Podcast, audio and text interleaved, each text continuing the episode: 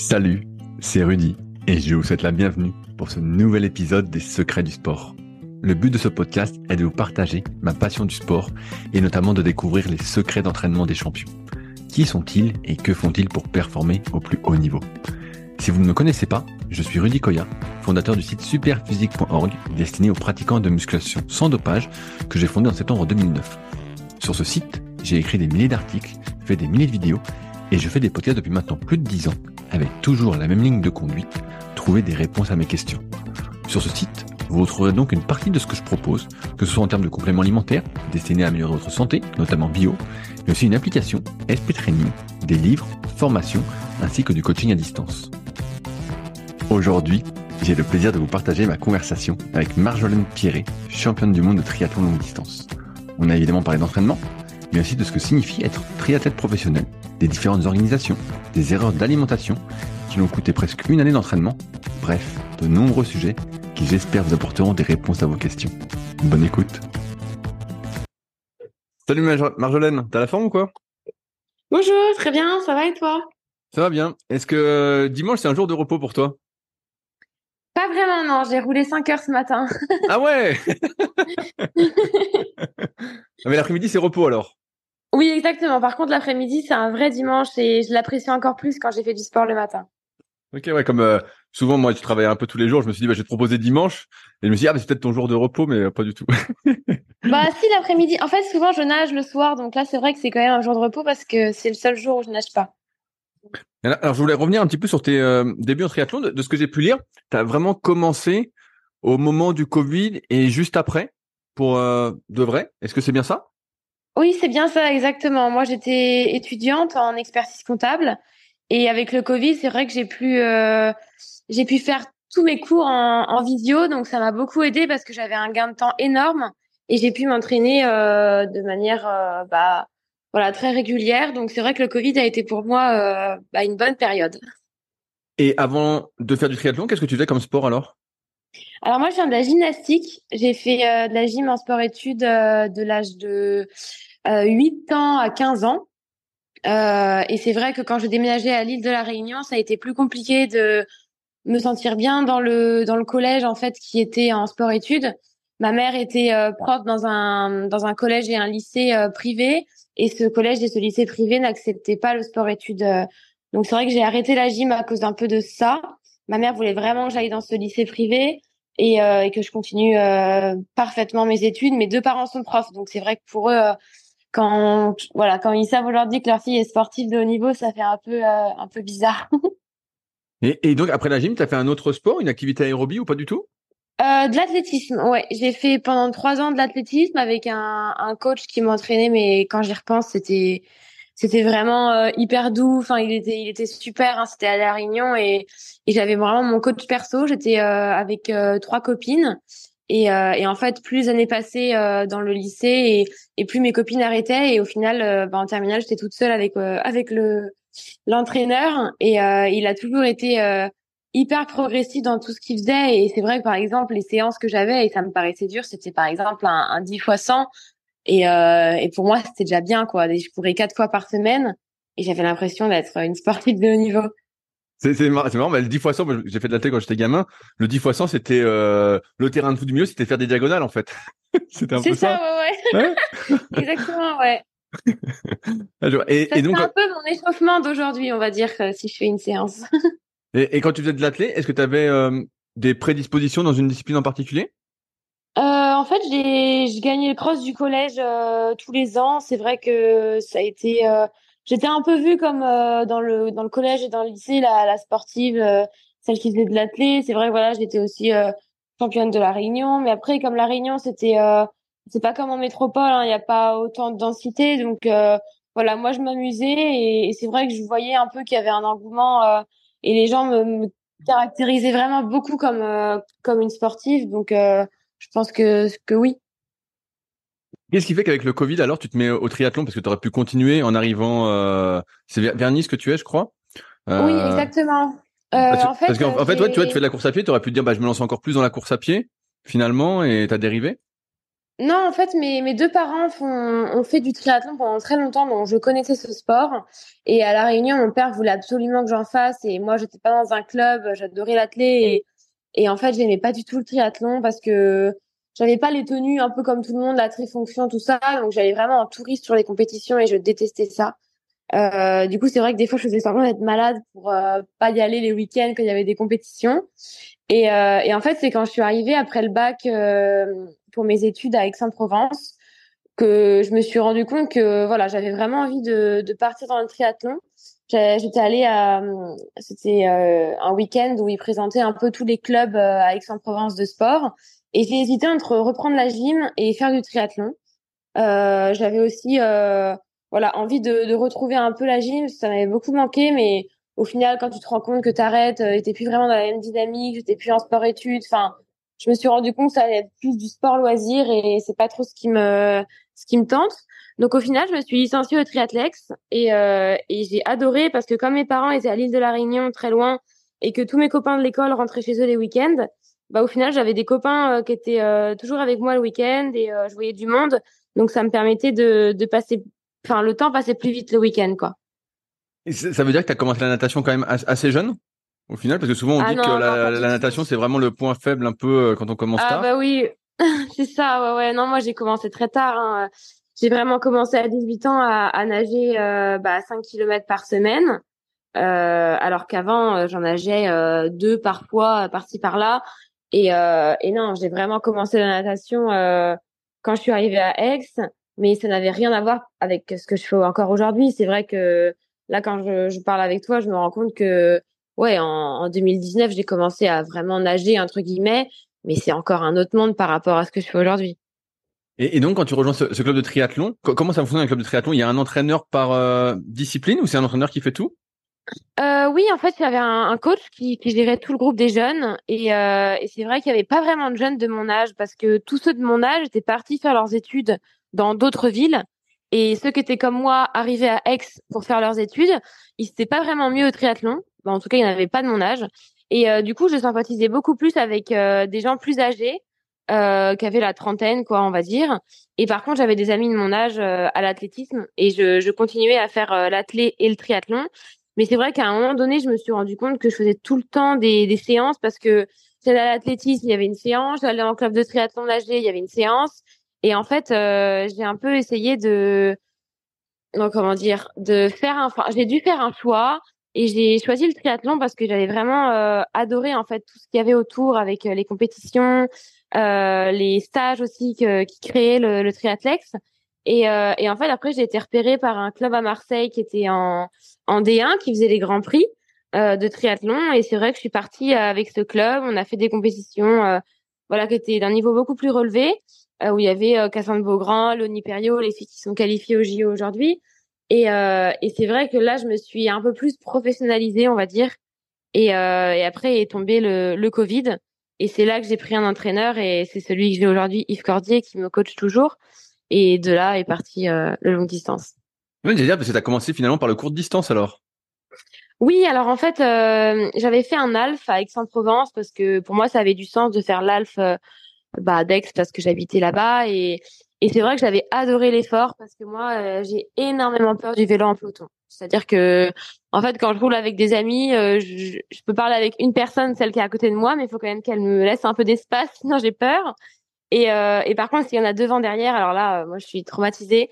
Et en fait le court distance c'est du drafting, c'est en peloton et et en fait je détestais ça, j'aimais pas du tout et et quand j'ai fait l'ALF et que j'ai vraiment goûté un peu à cet effort et et à la gestion euh, bah, du triathlon longue distance, c'est au final ce qui m'a vraiment plu et ce que j'aime aujourd'hui. C'est quoi le triathlon longue distance? Parce que moi, dans ma tête, avant de faire des, recherches, le triathlon longue distance, pour moi, c'était l'Ironman. Et en fait, euh, bah, aujourd'hui, je prends un peu d'avance. T'es, es championne du monde euh, triathlon longue distance. C'est quoi le triathlon longue distance? Alors, il y a plusieurs euh, distances. C'est vrai que l'Ironman, c'est la plus grande. Euh, donc, ça va être 3 km 8 en natation, 180 en vélo et 42, donc un marathon en course à pied pour finir. Et ça, j'en ai jamais encore fait. Donc euh, ça, c'est vraiment la distance reine. Il y, a, pas plus haut, on va dire. Ça, c'est l'Ironman. Et en fait, il y a aussi l'Alpha Ironman, donc c'est la moitié. Un 9 en natation, 90 à vélo et 21 à pied. Et moi, c'est vraiment par là que j'ai commencé, ce que j'ai fait. Et, euh, et mon titre de championne du monde, c'était encore sur un format différent, mais c'était un format en fait qui avait avant, il était très connu avant. C'est le format 3, 120, 30. Donc euh, 3 km de natation, 120 en vélo et 30 à pied. Et en fait, il y a que sur les championnats du monde World Triathlon qu'il qui y a ce format-là. Euh, et j'ai vraiment adoré euh, adoré ça. C'était vraiment entre l'alf euh, et le full euh, Ironman. Donc euh, c'est vrai que ça m'a permis de, de mettre un pas de plus vers l'Ironman. Justement, quand, quand j'ai la World Triathlon, en fait, il y a l'Ironman, si j'ai bien compris, c'est une organisation c'est pas vraiment Ouais. une fédération. Et toi, là, ton titre, c'est c'est la fédération officielle, on peut dire, l'ITU? Exactement. Non, ouais, c'est tout à fait ça. J'ai couru sous l'équipe de, enfin, sous les couleurs de l'équipe de France. Euh, on est parti avec la délégation euh, française. Donc, on avait euh, avec nous des entraîneurs, un kiné. Enfin, c'était vraiment très cadré et très bien organisé. Euh, c'est vraiment les mêmes déplacements que que font les les triathlètes euh, olympiens, donc qui vont sur euh, sur les formats M, donc les formats olympiques. Et nous, en fait, euh, il y a une seule course à l'année, donc c'est celle-ci, les championnats du monde. Et après, si on veut faire d'autres courses dans l'année, on s'inscrit sur des labels privés. Donc, euh, il y a le label Ironman, il y a le label Challenge, et il y a aussi un nouvel organisme qui s'est créé il y a deux ans maintenant, qui s'appelle le PTO, euh, Professional Triathlon Organization. Et en fait, eux ont créé un ranking aussi mondial. Euh, ils attribuent à chaque course des points en fonction d'un. C'est vraiment très très mathématique et c'est c'est- il y a des grilles en fait. Chaque course correspond à un point maximum et en fonction de ta place, tu as ensuite euh, des points. Et les trois meilleures courses de ton année te permettent d'avoir une moyenne de points qui te donne une place au ranking mondial. Ok. Et, et donc le, le PTO se joue aussi sur des longues distances où il y a plusieurs distances? Alors eux, le PTO, ils ont créé un nouveau format qui s'appelle le format 100 km. Euh, donc là, ça va être 2 en natation, 80 en vélo et 18 à pied. Donc c'est un peu en dessous de l'Alf.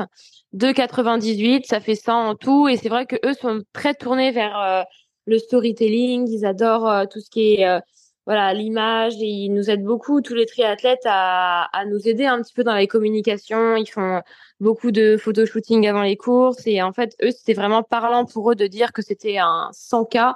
Et c'est comme ça, en fait, qu'ils communiquent et, ils ont créé cette distance-là. Et- et Est-ce que c'est comme la Su- Super League qu'on peut voir sur les triathlètes un peu olympiques euh, avec Oui, des, équipes, des maillots, tout ça? Alors non, il n'y a pas d'équipe. Euh, c'est vrai que, enfin, alors, il n'y a pas d'équipe. En fait, ils ont créé la Collins Cup. Donc euh, ça, cette course était une fois dans l'année et il y avait une course en équipe avec les trois continents. Donc tu avais le continent Europe, États-Unis et reste du monde. Et en fait, euh, il y a eu cette course-là n'a eu lieu qu'une fois l'année dernière. Cette année, ils n'ont pas pu la faire, mais ils souhaitent les refaire les années suivantes. Donc là, c'est vraiment en, format d'équipes qui vont être constituées par pays, enfin par continent plutôt. Et, euh, et sinon, je trouve que effectivement, c'est un peu comme la Super League euh, parce que voilà, ils, ils font plusieurs courses euh, dans le monde euh, à l'année et euh, ouais, c'est un peu la même dynamique, je pense, qu'ils veulent qu'ils veulent faire sur les longues distances. Et, et donc avec ce PTO autour, il y a vraiment tout un circuit de, de courses. Donc tu pourrais faire par exemple des compétitions euh, tous les mois, en exagérant? Car, Euh, si tu pouvais, alors, pas, pas encore. Ils ont, ils ont fait que trois courses là pour l'instant. Ils veulent monter à, ils veulent monter l'année prochaine à six, sept courses. C'est vrai qu'ils sont assez, assez nouveaux, on va dire, et ils essayent un petit peu de, de faire aussi leur place. qu'il y a déjà énormément de courses. C'est un peu le souci, c'est que, bah, il y a le label Ironman qui fait beaucoup de courses. Il y a Challenge. Euh, là, il y a PTO maintenant, et des fois, c'est sur les mêmes week-ends. Donc, c'est vrai que même sportivement, c'est compliqué après de, de savoir où est-ce qu'on veut aller, euh, qu'est-ce, quel choix est, le mieux. Et, euh, et c'est vraiment très compliqué de, de faire son calendrier et de, de choisir ses courses. Des fois, on a envie de faire les deux, mais c'est le même jour, donc c'est un peu compliqué. J'ai une question à la con. Donc là, tu es championne du monde longue distance officiellement au sein d'une fédération. Est-ce que ça, ça te Mm. donne le statut de sportif de haut niveau alors que si tu championne du monde, euh, je dis euh, Ironman, là, tu pas le statut de sportif de haut niveau?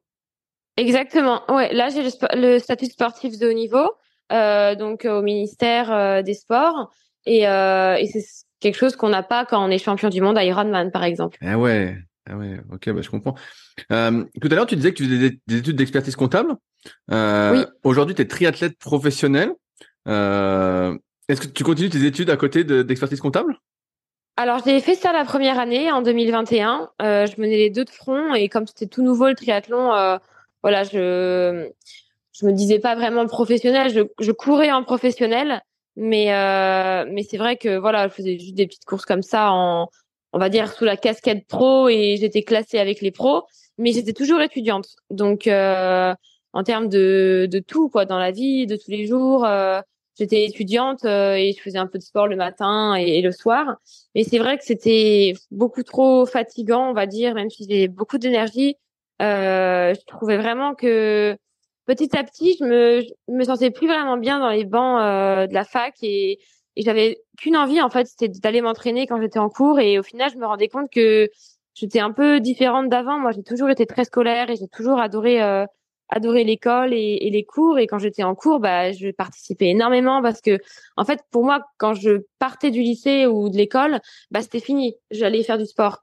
Et, euh, et par contre, quand j'étais en classe, bah, je pensais pas au sport et j'étais vraiment en, cours concentrée pour euh, avoir le moins de travail à faire le soir. Ou... En fait, je travaillais jamais le soir, honnêtement. Euh, je travaillais beaucoup les week-ends et en cours surtout.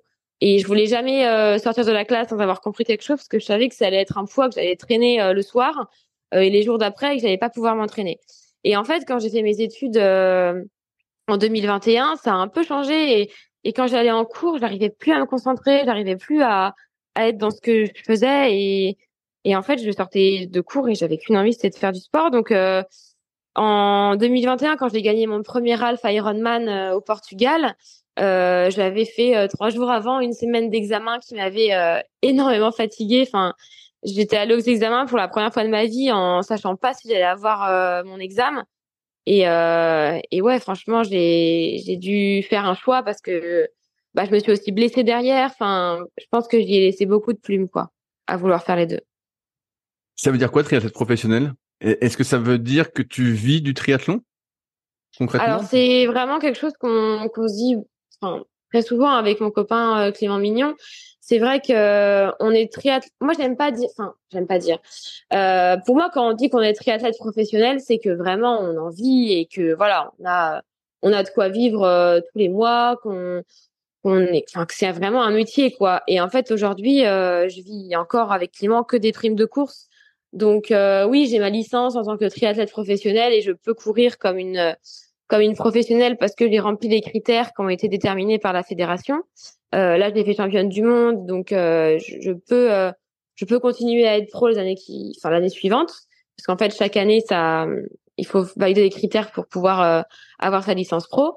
Mais mais voilà, de là à en vivre et et avoir un salaire régulier, c'est compliqué, surtout que pour les sportifs, ce qui aide vraiment beaucoup, c'est l'armée. Et, euh, et ça permet vraiment d'avoir euh, d'avoir un salaire régulier. Et en fait, c'est ce que je dis euh, souvent, ça permet d'être quelqu'un dans la société parce que encore en France aujourd'hui, quand on dit qu'on est sportif, bah c'est compliqué parce que voilà, quand tu veux louer un appartement, euh, quand tu veux prendre une mutuelle et que tu dis que tu es sportif, bah la personne en face de toi, elle comprend pas trop et elle se demande dans quelle case tu rentres et tu rentres dans pas beaucoup de cases au final, donc c'est c'est un peu compliqué. Et, pourquoi là tu pourrais pas rejoindre l'armée ou euh, la gendarmerie ou euh, avec bah, ton, euh, comment ton statut? L'armée des l'armée des champions par exemple c'est là où il y a le, plus de de sportifs parce qu'en fait la majorité des sports sont aux Jeux Olympiques.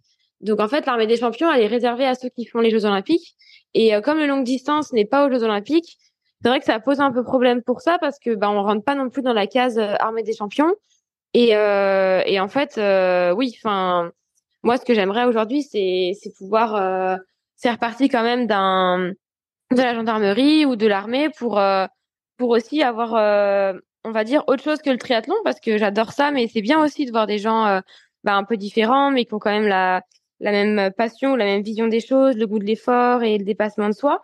Donc, euh, ça serait, enfin, c'est vraiment quelque chose qui qui pourrait être hyper intéressant sur le plan euh, personnel aussi d'avoir euh, bah, une sorte de petite équipe et de bah, quand, quand j'allais en cours j'avais mes, mes camarades de classe. Enfin c'était une sorte de deuxième famille.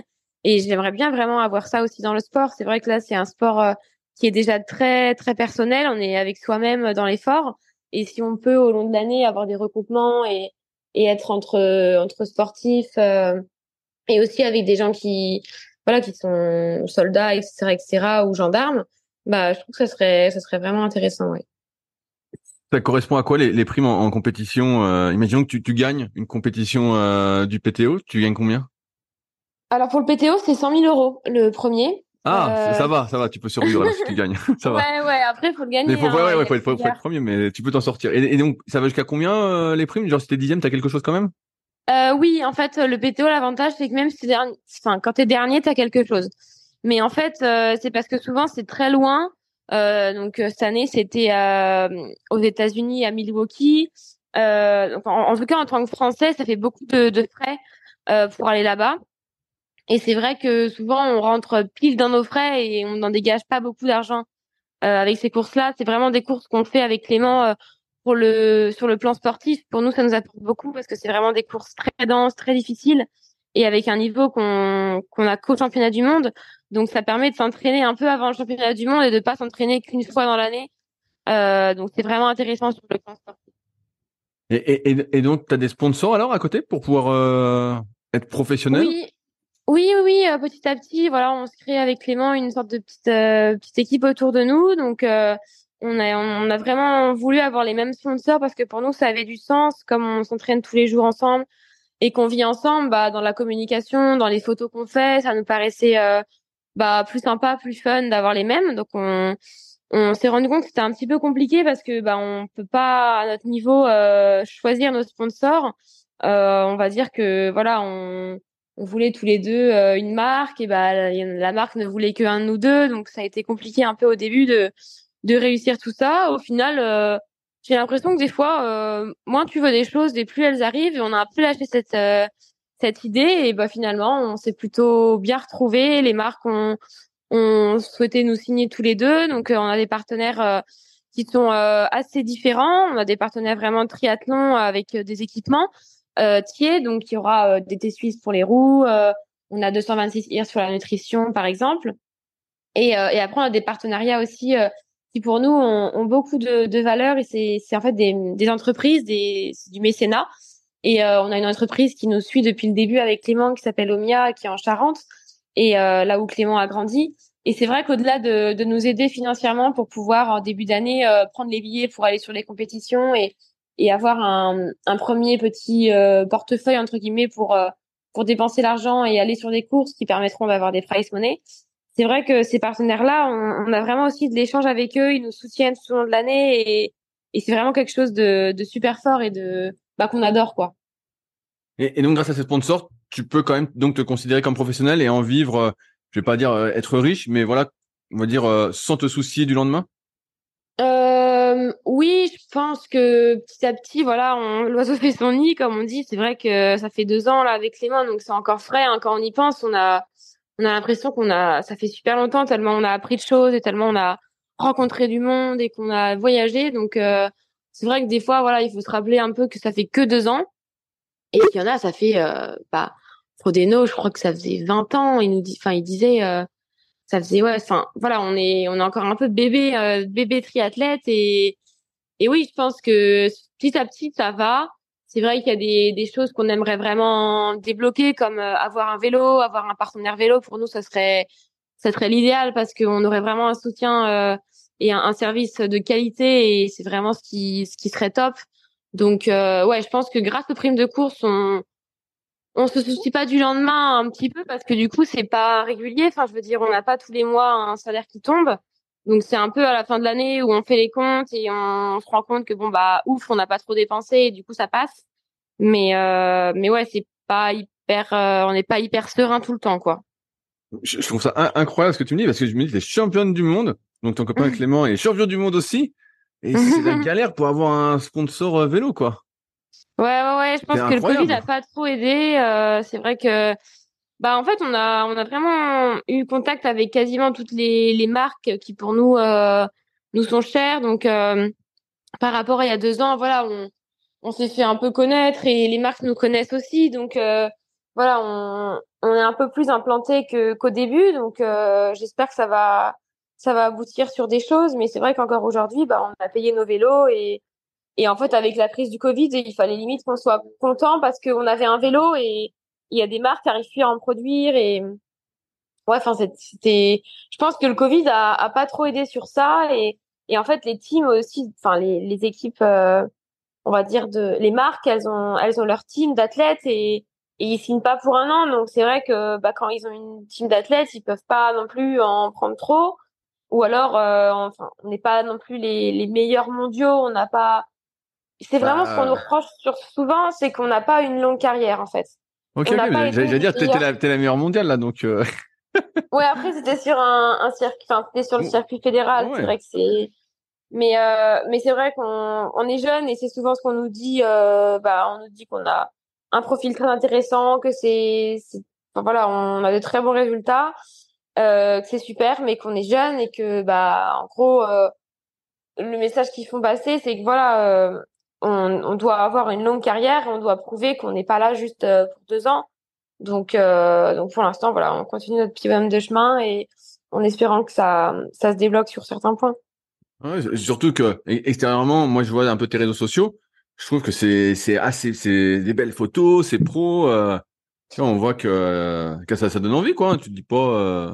Ouais, enfin je moi j'adore communiquer. On va dire que je j'aime vraiment montrer euh, les côtés bah naturels des des, humains enfin, en général, c'est vrai que j'ai toujours communiqué de manière très spontanée et, et en fait, au début, c'était que mes copines et mes copains et puis petit à petit, j'avais des gens que je connaissais pas trop et, et maintenant, il y a des gens que je connais pas du tout et d'autres que j'apprends à connaître. Donc, euh, j'ai vraiment, euh, enfin, j'apprécie vraiment les réseaux sociaux. J'adore les photos. J'ai toujours adoré ça, les vidéos. J'aime, enfin, j'adore tout ça.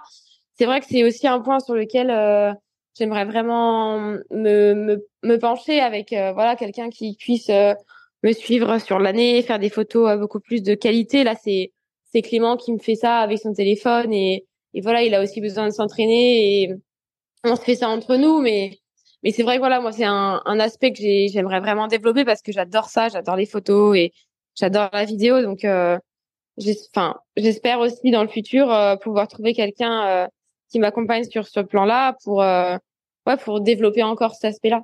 Ouais, moi, moi, je trouve que c'est très bien ce que tu fais sur Insta. Et puis j'ai vu que tu t'es lancé un peu, un peu sur YouTube, donc un peu moins, oui, euh, ouais. que, un, peu, un peu un peu moins que sur Instagram, mais euh, bon, c'est, c'est le début. Donc après, bah, je sais comment c'est les vidéos. Au début, tu fais un peu, tu fais un peu, puis à un moment, tu vas trouver ton style. Et euh, je pense que les gens sont friands ouais, de ça. Après, hein. ça prend tellement de temps aussi. Bah ouais, le, le, montage, filmer, tout ça, et finalement tu préfères t'entraîner que de te filmer quoi à la fin. Je bah en fait, ouais, tu peux, bah, tu peux vite. en fait, il faut quelqu'un qui filme. Donc moi, c'est Clément.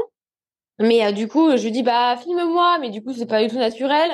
Donc euh, c'est vrai que des fois je lui dis euh, non mais il faut que tu le fasses de toi-même, faut pas que je te le dise parce que sinon c'est pas naturel et moi je veux montrer une vidéo. tout à fait. Mais bon, c'est un garçon donc il est pas, enfin, il est pas, il est pas trop là-dedans lui. je, je, reviens sur, sur l'entraînement. Euh, Tout à l'heure, t'as dit que ton entraîneur c'était Yves Cordier. Mm. Donc si, si je dis pas de conneries, Yves Cordier c'est un des, des pionniers du triathlon longue distance en France. C'est bien ça? Oui, ouais. Alors moi, je, en fait, j'ai fait du triathlon, mais je connaissais pas du tout le triathlon. Et du coup, tout le monde me disait, waouh, mais c'est Yves Cordier, mais c'est la légende du triathlon français. Et en fait, euh, bah, je savais, enfin, je savais qu'il avait gagné. Enfin, je savais pas vraiment tout ce qu'il avait fait. Et c'est vrai que je le voyais pas comme certains le voient, comme euh, euh, ouais, comme, une, comme une, bête, quoi. Une bête du triathlon, ouais, quoi. si, je, ça, je le vois à l'entraînement parce qu'on s'entraîne ensemble. en vélo, il m'aide sur mes séances et tout ça. Mais, euh, mais c'est vrai que, ouais, moi, j'étais, enfin, en fait, je l'ai, je l'ai contacté euh, grâce à un ami qu'on a en commun. Euh, et j'ai eu la chance de le contacter et j'ai eu la chance qu'il accepte aussi. Et, euh, et au final, en fait, comme j'habitais, j'habitais à Nice et lui aussi, bah voilà, on s'est rencontrés, on a discuté et c'est vrai qu'on a tissé des liens qui sont très forts aujourd'hui. Et, euh, et c'est vrai que je suis aujourd'hui ici grâce à lui parce qu'il m'a apporté énormément sur euh, sur l'entraînement, oui certes, mais aussi sur euh, tous les, les à côté et, et c'est vraiment un soutien important pour moi aujourd'hui, ouais. Comment ça s'organise pour toi une semaine, je veux dire type, même si ça, ça varie Tu t'entraînes combien de fois par semaine, par exemple? Je m'entraîne tous les jours. J'ai rarement des jours de repos. ce sera des jours qui seront un peu plus simples, on va dire, mais euh, j'ai pas de jours de repos off complet. Euh, c'est vrai que des fois, euh, je, en fait, plus ça avançait avec Yves et plus je me posais des questions et je me disais mais pourquoi je fais pas ça, pourquoi je fais pas ci? Et et en fait, euh, bah voilà, je pense que le plus important c'est d'arriver à trouver des choses qui nous correspondent à nous euh, et pas calquer des modèles. Et Yves, c'est ce qu'il m'a expliqué. Il m'a dit mais en fait avec toi, c'est un peu compliqué parce que je fais, enfin, je t'entraîne comme j'ai jamais entraîné quelqu'un parce que euh, il te faut tellement peu et ça marche tellement bien que j'ai pas envie d'en rajouter pour que ça aille trop vite. Et du coup, euh, même lui, il était un peu euh, au début, enfin, il me disait qu'il il était un peu étonné. Et en fait, euh, en deux trois ans, on n'aurait jamais pensé en, être là aujourd'hui. Et, et c'est vrai que, enfin, moi, je, enfin, il y a encore deux ans, je roulais pas sur un chrono, quoi. Donc, euh, c'est vrai que c'est tout a beaucoup changé très rapidement, mais on essaye de garder quand même la base euh, notre base en fait du début. Donc je m'entraîne pas pas énormément, mais je m'entraîne tous les jours quand même. C'est quoi, quoi, pas, euh, quoi pas énormément? Parce que là, quand je t'entends, je me dis que tu voulais peut-être t'entraîner 25-30 heures dès le début et en fait tu fais 20 heures quoi. C'est ça? Euh, Oui, oui, oui, ouais, je fais 20 heures. Ouais. Ouais, donc c'est ouais, c'est quand même pas mal. Ça, ça va. Oui, mais par rapport euh, enfin, moi j'ai commencé le triathlon en 2021 euh, à 20 heures, mais avant, euh, avant 2021, je faisais 10 heures de sport par semaine. Et donc là, t'es toujours, ça fait deux ans, donc t'es toujours à 20 heures par semaine alors? Oui, oui. Par contre, je suis, enfin, on est très très régulier dans dans tout ce qu'on tout ce qu'on fait. C'est vrai que j'ai j'ai vraiment une trame que je répète toutes les semaines. Et euh, et bah à part l'année dernière où j'ai été blessée, euh, là ça a été plus compliqué parce que je me suis entraînée euh, bah pas beaucoup du tout. Enfin, en tout cas en course à pied, j'ai pas couru pendant sept mois euh, sur 12, donc c'est vrai que c'était assez compliqué. Mais euh, mais ça c'était vraiment par rapport à à ma vision que j'avais du du sport et qui était euh, vraiment mauvaise sur euh, la partie de nutrition. Et en fait, je me suis sous sous alimentée et je me suis fait des fractures de fatigue à à force de trop taper dedans quoi. Quand, tu dis sous alimenté, ça veut dire que tu tu sais combien de calories tu mangeais à peu près ou vraiment des exemples de repas? Tu mangeais des repas par exemple sans euh, féculents, sans source de glucides? Oui, c'est ça. Ouais, en ah fait, je calculais pas les calories, mais je, en fait, je mangeais comme quelqu'un qui était, euh... bah, en fait, comme avant, quand j'étais lycéenne, euh... enfin, même, même pas, parce que quand j'étais lycéenne et à la fac, je mangeais même plus. Mais, en fait, j'ai, j'ai mis du volume. Enfin, je me suis entraînée 20 heures par semaine et je mangeais beaucoup moins qu'avant. Et je mangeais comme quelqu'un qui travaillait euh, au bureau euh, toute la semaine, euh, toute la journée. Et t'avais pas faim? Non, pas spécialement. En fait, euh, je me gavais de, de fruits. J'ai toujours adoré les fruits. Et euh, du coup, mon, mon volume alimentaire était énorme et donc j'avais le ventre rempli. Et je me disais, mais là, j'ai trop mangé. Et du coup, à chaque fois, bah, c'était le cercle vicieux parce que j'avais peut-être trop mangé, mais enfin, c'était que de la bouillie, entre guillemets. Et j'étais, enfin, j'étais remplie de fruits, quoi. je, vois, je vois bien, l'idée. Et donc, tu t'es fait pas mal de fractures de fatigue alors? Tu t'en as fait combien? Euh, Quatre.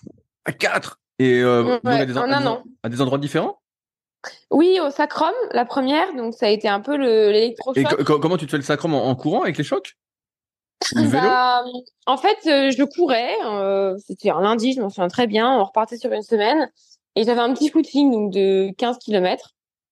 Et, euh, et à la fin de la, du footing, euh, mais vraiment pile à la fin, au bout de 15 km, je dis à Clément, attends, on peut rentrer à pied, j'ai un peu mal dans le dos. et j'avais une sorte de poing dans la fesse. Et, euh, et en fait, ce point dans la fesse est jamais parti.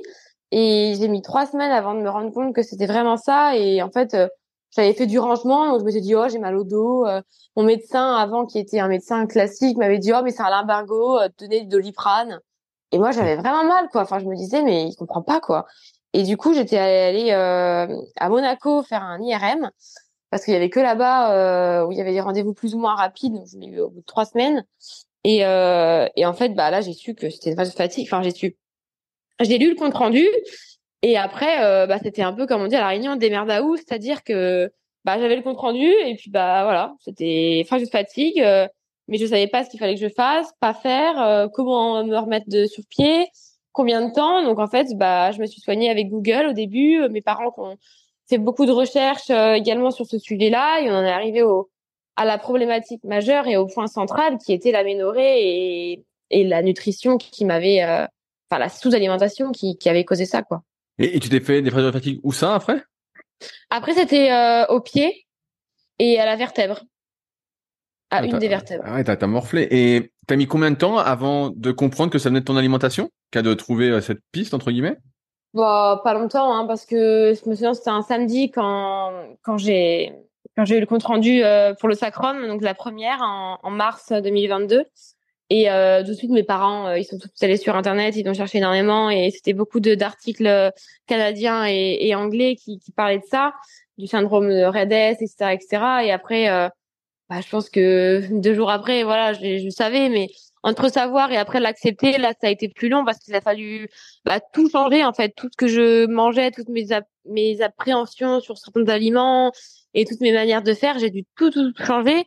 Et, euh, et en fait, j'ai dû euh, réintroduire des aliments et, et accepter cette sensation de, de reprise de poids parce que j'ai pris 8 kilos. Et, euh, et en fait, bah, j'ai eu, enfin, clairement, j'ai un nouveau corps et, et, il a fallu aussi accepter tout ça et cette nouvelle forme et des endroits un peu plus mous qu'avant et, et être moins un squelette, quoi. Ok, putain. Et, et là, quand tu as changé ton alimentation, tu t'es fait entourer euh, d'un nutritionniste ou d'un diététicien ou tu as géré toute seule? Alors, j'ai vu une nutritionniste au début euh, mais ça m'a un peu brouillé parce que j'avais l'impression d'être un robot et de juste devoir remplir des cases dans le sens où il fallait euh, tant de grammes de protéines, euh, tant de, de laitage, tant de machin. Et au final, bah, j'ai compris une chose, c'est que l'élément essentiel, c'est de retrouver mes cycles. Et, euh, et mes cycles, ils vont se, enfin, ils vont revenir qu'avec de la graisse parce que bah, c'est là, là que l'œstrogène est. Et, et, au final, bah, j'avais qu'une chose à faire, c'était de, de manger jusqu'à ce que mes cycles reviennent. Et, et en fait, bah, manger, c'est, c'est manger équilibré, c'est-à-dire euh, un peu de tout, mais pas en excès. Et de tout, ça veut dire aussi un peu des fois de, de conneries, entre guillemets, et de, de biscuits, enfin, de, de choses pas très très bonnes et, et pas très saines, mais si c'est euh, contrôlé et, et, bien, enfin, et apprécié, euh, on peut manger de tout, vraiment. Ouais, j'allais dire, avec 20 heures d'entraînement par semaine, donc c'est quand même un gros volume d'entraînement. Franchement, tu peux manger, euh, tu peux y aller, quoi. Ouais, en plus, j'avais l'exemple de Clément qui, lui, mange euh, vraiment n'importe quoi et mange des kilos de Nutella, des chocs à pic, enfin, des Oh là là, faut pas dire ça. ça, c'est, c'est, ouais, mais tout le monde le sait. Enfin, je veux dire, lui, c'est vraiment, euh, c'est l'exemple même du, voilà, il, montre que, bah, on s'en fout et que l'important, c'est le jour de la course, euh, et c'est au moment des entraînements clés où faut passer les séances, euh, il faut bien récupérer, et si tu arrives à récupérer en te faisant un plaisir ou, en mangeant une tartine de Nutella, bah tant mieux, t'as récupéré, c'est l'essentiel au final. Et, donc depuis que tu remontes et que t'as pris 8 kilos, maintenant c'est ton poids de forme? T'es stable à ton poids 8 kilos de plus que ta méforme? Bah je sais pas trop, c'est vrai que j'ai... Je sais pas trop encore quel est mon poids de forme, ça fait que bah que un ouais non même pas. Ouais, allez, euh, six mois que j'ai j'ai j'ai vraiment euh, stabilisé mon poids parce qu'au début bah ça faisait que monter que monter. Et je me disais mais ça va s'arrêter où? Et en fait là je bah voilà je enfin au bout d'un moment on a tous un poids référence et bah qui est déterminé par euh, par qui on est par euh, euh, ce que nos parents nous ont donné et on a tous une morphologie plus ou moins faite. Et au final une fois qu'on se retrouve dans notre corps et dans notre morphologie bah voilà on on a plus des variations comme ça de poids et on arrive à être stable. Donc je pense voilà je pense que là je suis à un poids entre guillemets et, et, après ça n'empêche pas sur des événements, enfin sur des courses importantes de perdre un peu de poids, mais je me suis aussi rendu compte que dès qu'on perdait du poids, on perdait de la force et de la puissance. Et euh, il fallait trouver vraiment le, le, bon compromis. Et du coup, c'est compliqué parce que on va se sentir beaucoup mieux en course à pied, ça c'est sûr. Je l'ai vécu avec 8 kilos de moins, je peux assurer qu'on court très vite. Mais au final, maintenant, je fais les mêmes temps et, et je roule plus vite. Donc, euh, par contre, quand je cours, j'ai pas les mêmes sensations, ça c'est sûr. On se sent beaucoup plus puissante et, et moins aérienne, mais euh, mais voilà, si la finalité c'est que on fait toujours les mêmes temps et qu'en plus on avance plus vite dans les autres disciplines, bah c'est tout bénéfice et enfin c'est que du bénéfice et même dans la vie de tous les jours, j'ai moins froid dès qu'il y a un coup de vent euh, dans la piscine, j'avais tout le temps froid et et c'était une lutte contre moi-même pour m'entraîner parce que la piscine elle était euh, bah tout le monde l'a trouvé super bonne, enfin bonne et moi j'avais super froid et en fait j'étais tout le temps fatiguée. Enfin il y avait plein plein d'à côté qui étaient comme ça et qui étaient pas évidents à gérer au final. Est-ce que tu as eu t'as encore des séquelles de ces fractures de fatigue ou t'as plus rien du tout maintenant? Euh, non, je pense pas. Alors les séquelles, elles vont être mentales dans le sens où dès que j'ai une douleur, j'ai peur que ce soit ça. c'est vrai que on a toujours euh, cette appréhension d'être blessé parce que bah, les fractures de fatigue, en fait, c'est ce que je disais, c'est déjà c'est très long. Euh, à guérir. Euh, voilà, c'est très long, mais les autres blessures aussi, elles sont très longues. Une tendinite, ça peut être super super long. Mais en fait, la difficulté de la, fracture de fatigue, c'est qu'on a mal tout le temps. C'est-à-dire que tu te lèves le matin, euh, tu vas prendre ton petit déjeuner, donc tu fais trois pas, bah t'as mal. Alors la tendinite, bah des fois c'est que à l'effort ou bah au début t'as mal tout le temps, mais je veux dire après ça passe et et t'as mal euh, que quand tu fais euh, tel ou tel exercice. Et c'est vrai que la de fatigue, bah elle te lâche pas pendant euh, X semaines et celle du sacrum, elle a quand même duré 14 semaines. Donc 14 semaines à, avoir tout le temps mal quand on marche, quand on se lève et enfin tout le temps, c'était c'était horrible parce que bah en plus c'était la première donc j'avais tellement de choses à changer dans mes dans mes pensées et et tout ça que ça a été ça a été dur d'accepter et de bah déjà de rien faire parce que le sacrum c'est quand même le milieu un peu central. Donc euh, quand tu nages bah il y a pas de battement parce que ça te fait mal. Quand tu marches bah faut un peu éviter. J'avais l'impression d'être vraiment euh, cloué dans mon lit et de rien pouvoir faire quoi. Ah, heureusement que c'est passé quoi. Ah oui oui, ouais. Non je laisse ça à personne ah ouais. Je reviens sur ton entraînement. Euh, donc 20 heures, ça fait combien de séances par semaine? Est-ce que tu doubles souvent tes journées? Est-ce que tu triples des fois? Euh, Non, je, je triple jamais. J'aime pas ça. Euh, c'est aussi voilà quelque chose qu'on fait beaucoup avec Yves, c'est bah qu'est-ce que t'aimes et qu'est-ce que t'aimes pas, dans le sens où l'entraînement ça doit pas être un supplice. Enfin moi je l'ai toujours vu depuis que je suis petite comme euh, un moment où c'est un moment libératoire. Bah c'était après mes cours et et voilà je me bah je me libérais, je pouvais euh, penser à autre chose et me défouler. Donc pour moi, faire du sport, ça, ça reste toujours ça, la, la base et le, le, plus important. Et tripler pour moi, ça me ferait tellement courir dans la journée et toujours être en basket ou en cuissard ou en sueur que j'aime pas. Moi, j'aime bien euh, m'entraîner, mais après avoir un moment où bah voilà, je suis plutôt habillée normalement, où je fais une autre activité, euh, euh je travaille un petit peu, je boutine. Euh, je fais la cuisine, enfin vraiment quelque chose de totalement différent. Et après, pourquoi pas le soir euh, refaire un petit entraînement. Donc c'est vrai que moi je fais toujours euh, deux entraînements par jour, euh, avec bah, toujours la natation, parce que c'est vrai que c'est un sport qui permet bah, de déjà de se rafraîchir, de aussi enlever un petit peu les toxines et les courbatures. Donc c'est vrai que c'est c'est toujours agréable de d'aller nager et puis bah, parfois bah il y a une séance parce qu'il faut progresser. Donc ouais, c'est des jours de natation et après j'alterne vélo course à pied. Ok. Et sur l'entraînement, là, euh, au début, tu disais que tu avais rejoint un club. Est-ce que tu t'entraînes toujours toute seule ou juste avec Clément ou des fois avec Yves peut-être? Ou tu as un groupe d'entraînement aussi, euh, des partenaires d'entraînement? Euh, Alors moi, je suis au club de l'île de la Réunion, celui de mon papa, qu'il a créé un peu pour moi bah, quand on était à la Réunion. Donc c'est vrai que j'ai une licence chez lui, mais je m'entraîne avec les gens de son club quand je quand je vais à la Réunion quelques fois. Mais sinon, euh, globalement, je suis toujours avec Clément. Toute la semaine, je suis avec Clément et tous les week-ends, je suis avec Clément et Yves. Ok, et, et, donc, bah alors, euh, cet exemple-là, tout à l'heure, tu parlais d'un footing. Imaginons que Clément, il a un footing aussi à faire. Il va pas aller à la même vitesse que toi. Donc, finalement, tu fais ton footing un peu toute seule? Non, les footings, il est fait avec moi. Euh, ah, ok. Ah, il, est sympa. ouais. non, en fait, il s'est rendu compte qu'il avait aussi progressé à force de s'entraîner avec moi parce que lui, il faisait toujours tout un peu au seuil et à fond. Euh, et en fait, ça lui a un peu appris à faire des choses plus plus lentement.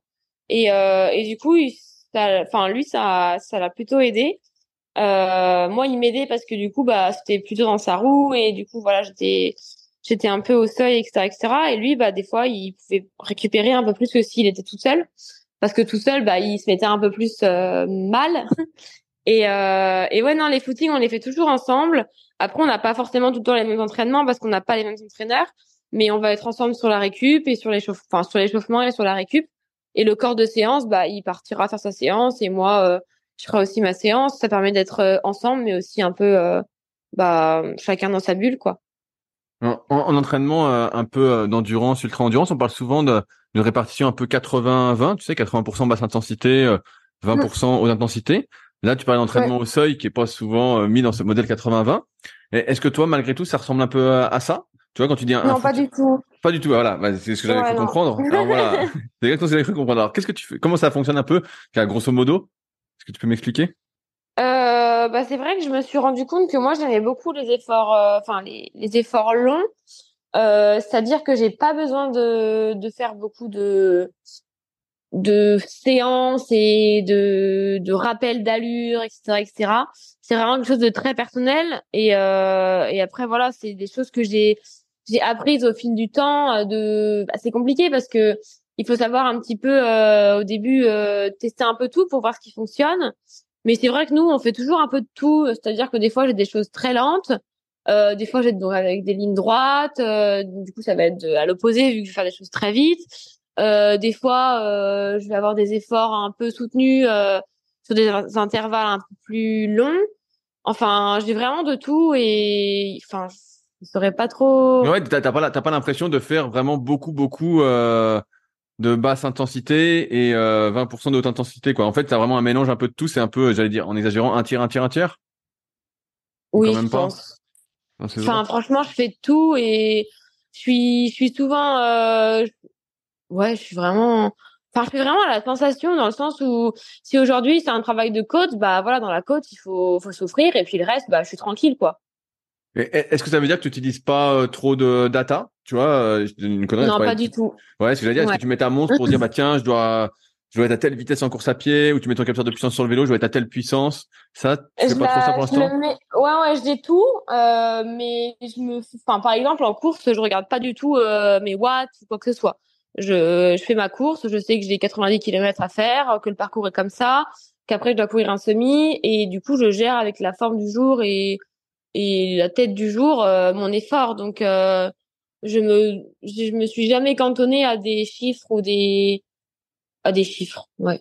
Ouais, c'est intéressant parce que justement ça, ça contraste beaucoup avec euh, ce que je peux voir où les gars quand ils font un Ironman ils sont vraiment sur leur vélo si c'est 350 watts c'est 350 watts et ils en dérivent pas quoi donc non alors peut-être que sur un Ironman il faut que je je pense que si j'en fais un, un Ironman, il faut pas que je dépasse une, une zone de puissance. Donc peut-être qu'il il faut que je le regarde à certains moments, par exemple euh, tous les 40 km pour voir si voilà je dépasse pas euh, un nombre de watts qui fait que j'exploserai. Parce que là c'est vraiment de la gestion pure euh, pure vu que c'est un effort qui est quand même très long. Mais mais non, je je regarderai pas ça pendant pendant 4-5 heures quoi. Et est-ce que ça veut dire alors que durant l'entraînement sur tes différentes allures, c'est vraiment que de la sensation et euh, tu fais pas de test par exemple pour déterminer tes seuils, tu vois, c'est la mode en ce moment euh, des seuils lactates. Euh, est-ce que tu fais, est-ce que tu fais des trucs comme ça ou même finalement euh, tu comme tu sens les mmh. choses euh? Bah, j'ai fait un test d'effort en début d'année, donc plus moi c'est plus enfin c'était plus pour le niveau de santé, voir si mon cœur allait bien. mais mais c'est enfin voilà, on a vu mes seuils etc etc. Mais euh, pour, enfin, pour tout dire, je m'en souviens même plus. Enfin, je sais même plus euh, mon seuil 1 et mon seuil 2. Enfin, SV1, SV2. Euh, en fait, moi vraiment, je suis novice. Enfin, on va dire dans toutes ces données-là. Euh, ma VMA, je la connais même pas. Je pourrais même pas dire. Oui, c'est intéressant, intéressant, c'est hyper intéressant parce que là, c'est ça aussi qui est original dans ton parcours, c'est que tu as débuté il y a pas si longtemps que ça le triathlon, T'es déjà donc championne du monde, je le rappelle, parce que c'est pas minimisé euh, officiellement dans la fédération officielle. Mm. Là, tu vas t'attaquer, de ce que j'ai compris, des distances, à, tester l'Ironman, voilà, euh, mm. tester le PT autour, tout ça. Mais mm. euh, ça, ça, ça montre en tout cas pour moi euh, que t'as pas besoin de te prendre la tête plus que ça. Alors qu'aujourd'hui, on a l'impression sur les réseaux sociaux qu'il faut beaucoup, beaucoup se prendre la tête. Tu vois, avec les datas, les données, tout ça, pour arriver. Alors que ça se trouve, tu fais le 10 km en une heure et que t'es déjà ce que tu sais sur ta montre. Alors qu'en fait, bon, tu fais une heure au 10, bah, km, tu peux peut-être aller courir trois fois par semaine, tu vas progresser, quoi, sans, sans trop y penser. Bah ouais, moi je pense que des fois, voilà, les, les gens se marquent ça, faut faire ça, mais bah si t'es fatigué, ça sert à rien. Enfin, veux dire, euh, écoute-toi, fais quelque chose de beaucoup plus plus soft et et par contre, fais une super séance euh, dans deux jours parce que tu auras bien récupéré et que tu te seras écouté. Et moi, c'est c'est comme ça que que je fais avec Yves et, et Clément m'aide aussi là-dessus parce que parfois c'est compliqué effectivement quand on voit que les toutes font ça on a tendance à, à se dire mais pourquoi moi je fais pas les tests lactates? Pourquoi j'ai pas les petites bandelettes? Et pourquoi tu tu me prends pas un peu de sang pour voir combien je suis en lactate? Mais mais au final enfin je saurais même pas ce que je ferais de cette donnée. Enfin je veux dire je ouais non je je fais pas tout ça. Moi je préfère euh... bah comme je l'ai dit c'est un sport très égocentrique je trouve. Et, euh, et j'essaie de le partager un maximum moi bah avec Clément et, et avec Yves pour euh, bah, donner mon ressenti, etc., etc. Mais, mais quand je suis en course, c'est, et quand je suis sur les séances, c'est très personnel et, et j'essaye de me recentrer vraiment sur moi. Comment ça se passe autour de l'entraînement? Est-ce que tu fais des choses pour euh, améliorer euh, ta récupération? Est-ce que par exemple tu vois un kiné, un ostéo? Est-ce que tu fais, on parlait du mental, est-ce que tu fais de la préparation mentale? Est-ce que oui, euh, j'ai un kiné ostéo qui fait les deux, euh, qu'on voit une fois par semaine avec Clément, donc qui est en lien avec notre médecin du sport aussi. Donc c'est vrai que c'est quelque chose qui est assez récent, mais qui nous aide beaucoup à être beaucoup plus relâché sur ces points-là et on sait que c'est géré par quelqu'un dont on a confiance. Donc c'est bien parce que on le voit vraiment voilà, c'est un moment détente où euh, bah, il nous soigne un petit peu les petites douleurs qu'on a, il nous Ouais, il est là pour nous déstresser aussi. Des fois, quand on a mal quelque part, on se dit mince, qu'est-ce que j'ai? Et tout de suite, on peut rentrer dans une spirale infernale. Donc, ça nous aide et c'est en lien aussi avec la préparation mentale. J'en ai, fait un petit peu. C'est vrai que je suis pas très assidue euh, dans dans mes rendez-vous avec ma préparatrice mentale, mais à chaque fois que j'en fais, j'adore ça. Et, et en fait, euh, j'arrive pas à me tenir à, à le voir régulièrement, enfin à la voir régulièrement, mais euh, mais je pense que c'est quelque chose de, super intéressant et et qui peut aider euh, beaucoup beaucoup d'athlètes. Donc euh, moi j'en fais quand j'en ressens le besoin, mais euh, mais peut-être qu'il faudrait pas en ressentir le besoin et en faire plus régulièrement. Ça je je sais pas, mais moi je voilà je fais pas de manière ponctuelle, c'est plus quand j'en ai besoin. Et est-ce qu'autour de l'entraînement, tu fais euh, peut-être aussi un peu en vogue les pistolets de massage, les automassages, les bottes de compression pour la récup, tout ça? Tu fais des choses comme ça? Euh, Oui, j'ai des bottes de compression, donc euh, que je fais quand Clément veut pas me masser. Mais sinon, euh, Clément il me masse beaucoup et, ça m'aide vachement pour pour récupérer. Ça c'est sûr que tous les soirs j'ai un petit massage qui dure plus ou moins longtemps, mais peu importe la durée, il, il m'aide à. Enfin, ça fait énormément de bien les massages. moi, j'adore et et quand il a pas trop envie et qu'il est fatigué, bah je mets les bottes, c'est bien aussi. Ok. Euh, comment elle se passe ta, ta vie autour de l'entraînement? Parce que tu dis que tu t'entraînes donc deux fois par jour. Euh, Qu'est-ce que tu fais un peu de temps Est-ce que tu as une vie sociale? Est-ce que tu sors? Parce que j'imagine que même avec un rythme de 20 heures qui pour toi semble pas important, mais qui est déjà important pour la plupart des gens. Non, non, oui, c'est important. Ouais. ouais tu, vois, comment ça se passe? Est-ce que tu as de l'énergie euh, Est-ce que tu sors euh, au restaurant? Est-ce que tu as des repas de famille? Comment ça se passe un peu autour? Non, non, mais je, ouais, je disais pas que, enfin, 20 heures, c'est beaucoup. Hein. Moi, je sais qu'au début, euh, je savais même pas comment je faisais les 20 heures, mais c'est plutôt par rapport à mes concurrentes. Mais encore une fois, là, je, compare, mais c'est pas bien du tout de faire ça. Mais par rapport aux autres, j'ai l'impression que je, je fais pas grand chose, mais, euh, mais ça me suffit parce que c'est vrai que pour les à côté, euh, ça laisse peu de temps parce que ça prend beaucoup, beaucoup de temps. Le triathlon, c'est très chronophage.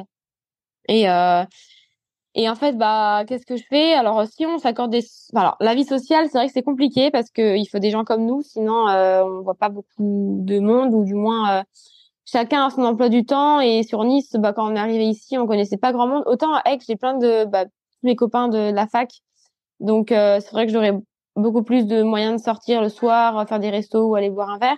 Et à Nice, on est beaucoup plus tous les deux avec Clément, donc on se fait euh, toujours un ou des petits restos. Nous, on aime beaucoup Nice pour ça aussi, c'est qu'il y a une vie euh, très citadine et c'est quelque chose qu'on adore. On fait un peu des boutiques, on flâne. Enfin, c'est des choses que, que vraiment j'apprécie de, de faire en dehors du triathlon.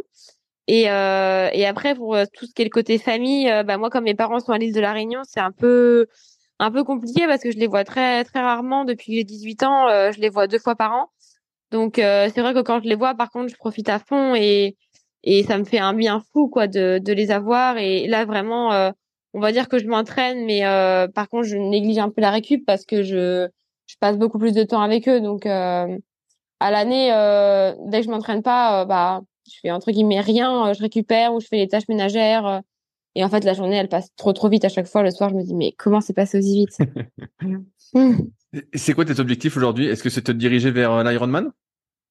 Euh, oui, bah franchement, euh, quand quand j'ai commencé le triathlon, j'aurais j'aurais voulu faire un Ironman, euh, ça c'est sûr. J'aurais jamais pensé le faire aussi rapidement, euh, enfin le, le programmer aussi rapidement. C'est vrai que ouais, c'est c'est un objectif clairement parce que l'année dernière, je suis allée à Hawaï pour enfin pour accompagner Clément qui faisait lui les championnats du monde là-bas et, et j'ai vu tout tout l'engouement qu'il y avait autour du de l'Ironman et et vraiment, enfin, que ça soit au niveau des partenaires, au niveau des athlètes, euh, il y a vraiment quelque chose là-bas qui est très spécial. Et maintenant, c'est un an sur deux avec Nice, mais euh, mais Hawaï, je pense que ouais, c'est c'est quelque chose que je, enfin, en tout cas, c'est ce qui m'a donné envie de faire euh, faire un full.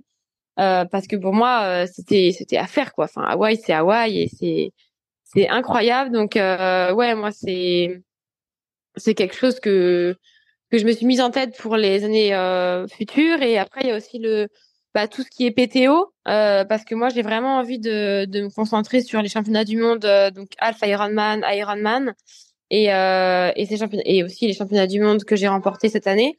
et en fait, ça, ça va passer par faire des courses PTO pour bah, pour être dans la dynamique, pour être dans la densité, pour que ça soit dur du début jusqu'à la dernière seconde où il faut être à fond. Et, et c'est ça que j'ai envie envie de faire et ça me permettra aussi de de rejoindre un, un, autre objectif qui est de, de me classer du mieux possible sur le ranking mondial. Comment on se qualifie pour le championnat du monde euh, Ironman professionnel? Est-ce que ça, ça, marche avec le PTO Parce que tu parles d'un ranking? Est-ce qu'il y a un autre ranking pour qualifier?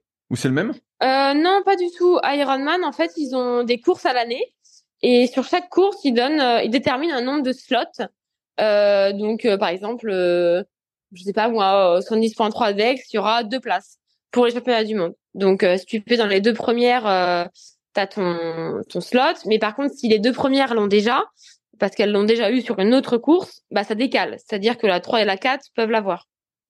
Et du coup, en fin d'année, c'est un peu plus facile et moins stressant parce que du coup, la majorité des, des filles l'ont déjà eu sur notre course. Donc ça décale, ça décale, ça décale et tu peux bien t'en sortir et, et réussir à avoir ta qualif. Ok, et, et, donc, et donc, faut faire des courses Ironman. Alors, chaque, chaque mm. organisation a son ranking en gros. Euh, chaque organisation a son nombre de slots pour participer au championnat du monde. Par contre, il n'existe qu'un seul ranking mondial et ça, c'est le PTO qui le fait. Ok. Et toi, t'es classé combien sur le PTO alors? Là, je suis 15e. Ah ouais, ouais, bah, donc c'est super en 4 ans d'entraînement. Ouais, c'est énorme. Euh, je veux revenir sur un, sur un truc que tu as dit. Euh, j'ai bien compris que tu entraînais beaucoup, euh, tu vois, la sensation que c'était vraiment une expression de toi. Et j'ai cru lire que quand tu as gagné le championnat du monde, pour toi, tu n'avais pas fait une bonne course. Tu n'avais pas eu des bonnes sensations. Euh, tu n'avais pas eu l'impression vraiment de, t'exprimer? Est-ce que j'ai bien, est-ce que j'ai bonne mémoire par rapport à ça? Oui, les championnats, ouais, ouais, les championnats du monde à, à Ibiza ou à Lati Ceux que tu as gagné euh, ITU, les championnats du monde longue ouais, distance. ITU, ouais. Bah, c'est vrai que ça a été une course très, très, très particulière. Parce que déjà, c'était un peu mon premier objectif depuis ma prise de poids, entre guillemets. Euh, et du coup, c'était un peu le nouveau moi. Et l'année dernière, j'avais fait euh, que très peu d'entraînement et j'avais été beaucoup blessée. Donc c'est vrai que c'était un peu aussi la course, un peu bah à voir quoi comment ça se passe. Et en fait, euh, j'ai fait que des trucs que j'avais jamais fait. Donc c'est-à-dire que je sors euh, devant. au bout d'un kilomètre de vélo, je me retrouve première.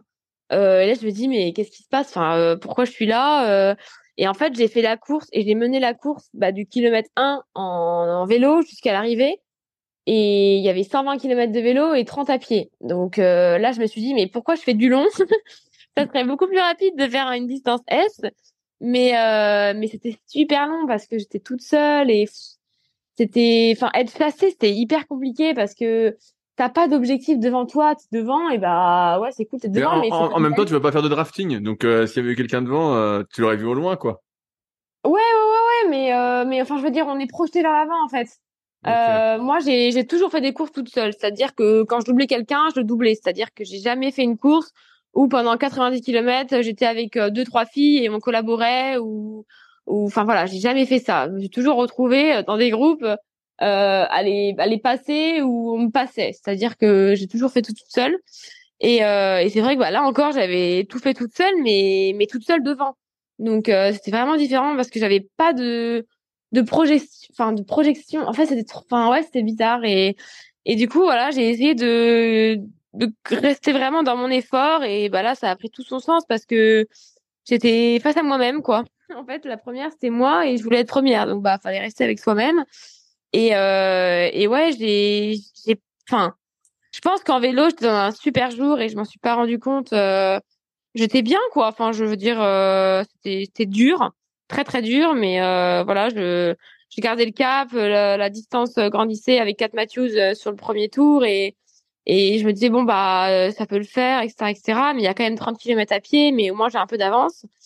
Et et à pied bah en fait j'avais 8 minutes d'avance et bah il y avait pas beaucoup de risques à prendre quoi. Du coup c'est vrai que ça a été une course plus dans la gestion quoi.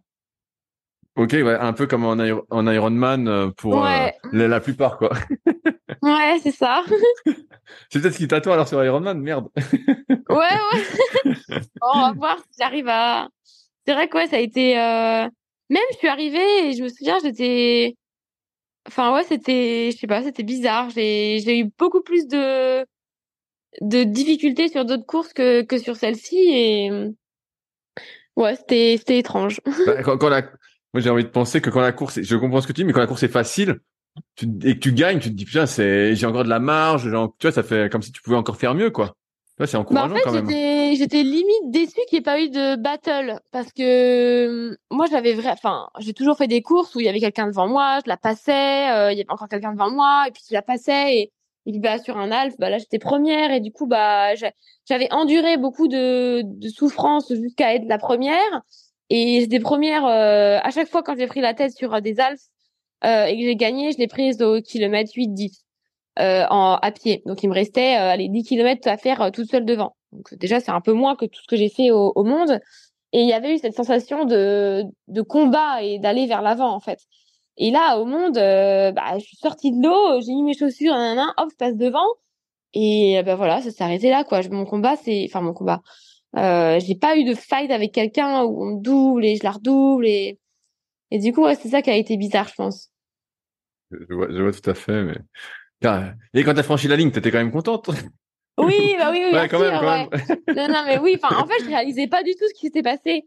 C'était plus, mais mais comment j'ai pu faire ça? Enfin, c'était trop bizarre. J'étais trop contente, mais je me disais, mais c'est vraiment être. J'avais vraiment l'impression d'être toute seule. Je n'avais vu aucune de mes concurrentes sur la course, et, et je sais pas, j'avais bizarre. Je voulais re revenir aussi sur un truc que tu as dit tout à l'heure concernant euh, les petites douleurs. Parce que souvent, euh, on a l'impression, du moins pour beaucoup de personnes, que quand tu es sportif, en fait, euh, bah, t'as pas de petites douleurs. Et toi, tu en, as parlé un petit peu tout à l'heure. Ça ressemble à quoi tes petites douleurs En fait, c'est des petites euh, tendinites, des petites tensions que tu ressens régulièrement? Ouais, enfin, j'ai tout le temps des petites douleurs. C'est-à-dire que des fois, je vais me lever, je vais avoir mal au tibia. Je vais me dire, bah, pourquoi j'ai mal au tibia? Enfin, ça va être des douleurs un peu bizarres où on a mal euh, sur un endroit bah, où il y a pas grand chose et bah au final tu as un peu mal sur euh, les dix premières minutes du footing après ça part et puis après tu as un peu mal euh, au talon.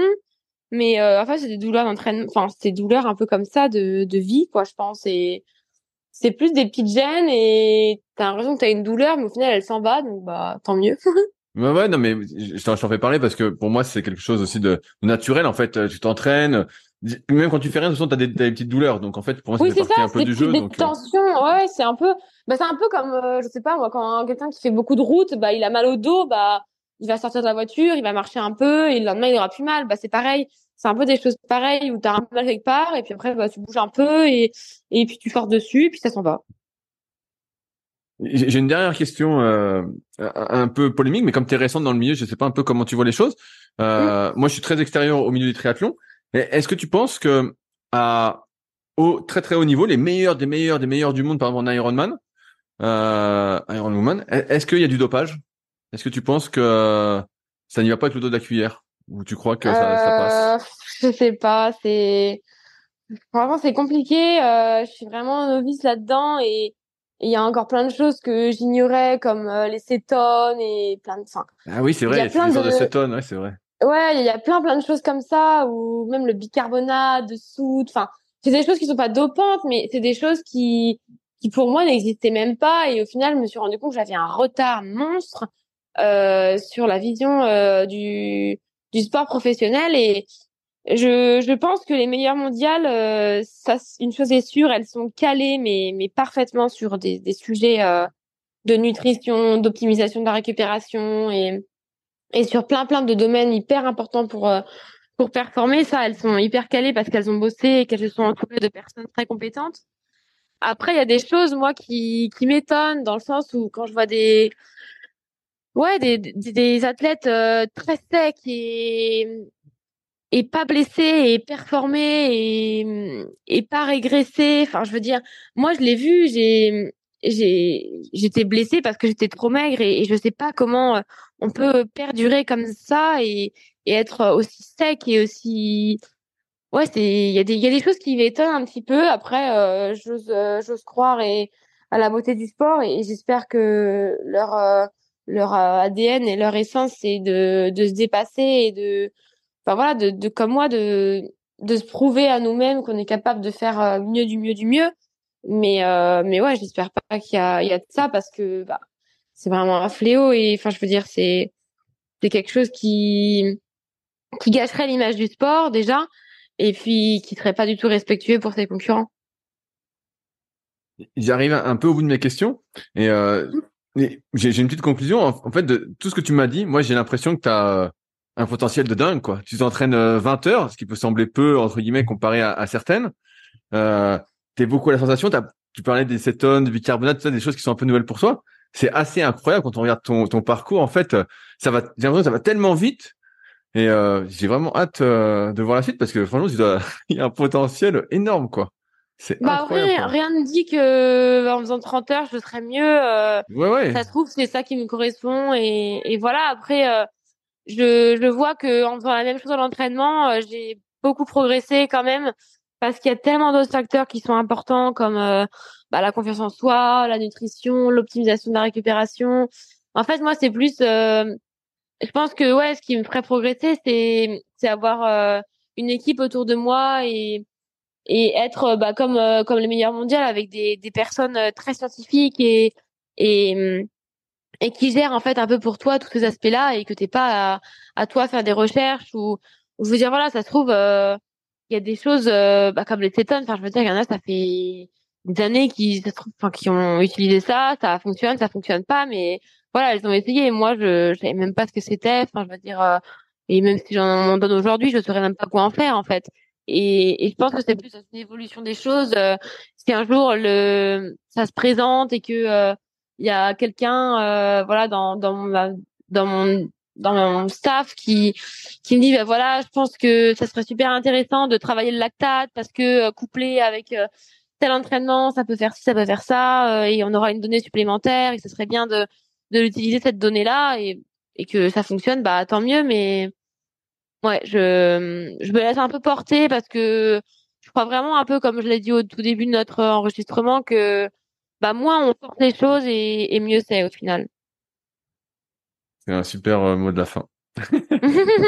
Marjolaine, s'il y en a qui veulent euh, te suivre sur les réseaux, euh, où est-ce qu'ils peuvent te retrouver? Quel est ton compte Instagram?